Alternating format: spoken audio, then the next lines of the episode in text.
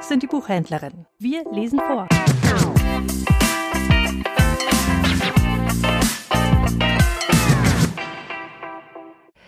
Jesus von Nazareth Hoffnung für die Welt von Thomas Kothmann erschien im Freimund Verlag Ich lese das Kapitel Womit wollen wir das Reich Gottes vergleichen?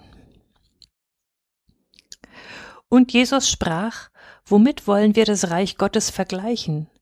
Und durch welches Gleichnis wollen wir es abbilden? Es ist wie ein Senfkorn, wenn das gesät wird aufs Land, so ist's das kleinste unter allen Samenkörnern auf Erden. Und wenn es gesät ist, so geht es auf und wird größer als alle Kräuter und treibt große Zweige, so dass die Vögel unter dem Himmel unter seinem Schatten wohnen können aus dem Markus-Evangelium. Mit einfachen Gleichnissen wie diesem hat Jesus die unanschauliche Rede von der Gottesherrschaft anhand von ganz alltäglichen Vorgängen für die Menschen in Galiläa ins Bild gesetzt. Mit diesem Reich Gottes ist es also wie mit einem kleinen Senfkorn, das viele schon so oft in Händen hatten. Aus diesem kleinen Samen wird ein riesiger Baum. So ist es auch mit Gottes Herrschaft. Aus einem kaum sichtbaren Anfang entfaltet sich ein Wachstum, an dessen Ende überwältigende Größe und Fülle stehen. Gottes Reich ist für Jesus nicht nur ein Synonym für die Hoffnung auf bessere Zeiten, irgendwann in einer ganz anderen Welt. Nein, Gott will bereits jetzt diese Erde erneuern und fängt bei denen an, die sich selbst verloren haben, weil sie aus der Gemeinschaft mit Gott und ihren Mitmenschen gefallen sind. Die Starken bedürfen keines Arztes, sondern die Kranken. Ich bin gekommen, die Sünder zu rufen und nicht die Gerechten, um zu suchen und selig zu machen, was verloren ist. Zitiert aus Markus bzw. aus Lukas. Das entgegnet Jesus denen, die sich darüber entrüsten, dass er immer wieder die Gesellschaft von Menschen mit äußerst zweifelhaftem Ruf, nämlich Zöllnern, Ehebrechern oder Dirnen sucht. Auch die auf kultische Reinheit und Heiligkeit bedachten Kritiker sucht er mit Gleichnissen zu überzeugen und zur Zustimmung zu seinem Tun zu bewegen.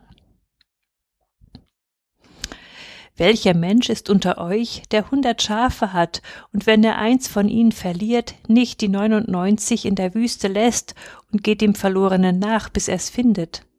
Und wenn er es gefunden hat, so legt er sich's auf die Schultern voller Freude. Und wenn er heimkommt, ruft er seine Freunde und Nachbarn und spricht zu ihnen. Freut euch mit mir, denn ich habe mein Schaf gefunden, das verloren war. Aus Lukas.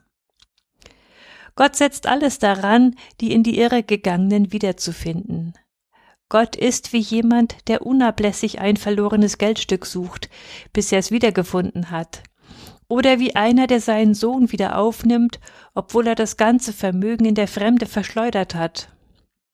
Mit solchen Geschichten macht Jesus deutlich, dass auch im Himmel mehr Freude herrschen wird über einen einzigen Sünder, der umkehrt, als über 99 Gerechte, die es nicht nötig haben, umzukehren.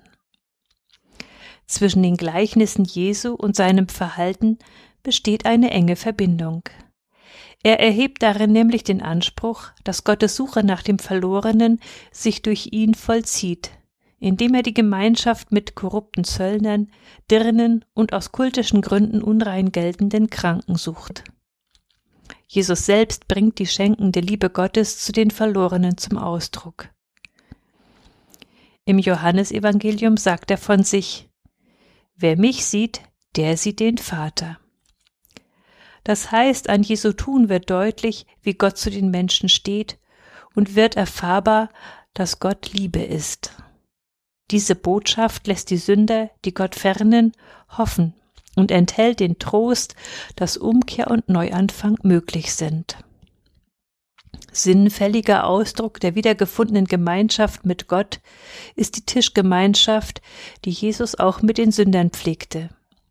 Aus Freude über die bedingungslose Liebe Jesu öffnet sich selbst das verhärtete Herz des Zöllners Zachäus. Bei den Selbstgerechten dagegen hat Jesus nur wenig Erfolg. Und er ging nach Jericho hinein und zog hindurch. Und siehe, da war ein Mann mit Namen Zachäus, der war ein Oberer der Zöllner und war reich. Und er begehrte Jesus zu sehen, wer er wäre, und konnte es nicht wegen der Menge, denn er war klein von Gestalt. Und er lief voraus und stieg auf einen Maulbeerbaum, um ihn zu sehen, denn dort sollte er durchkommen. Und als Jesus an die Stelle kam, sah er auf und sprach zu ihm, Zachäus, steig eilend herunter, denn ich muss heute in deinem Haus einkehren. Und er stieg eilend herunter und nahm ihn auf mit Freuden.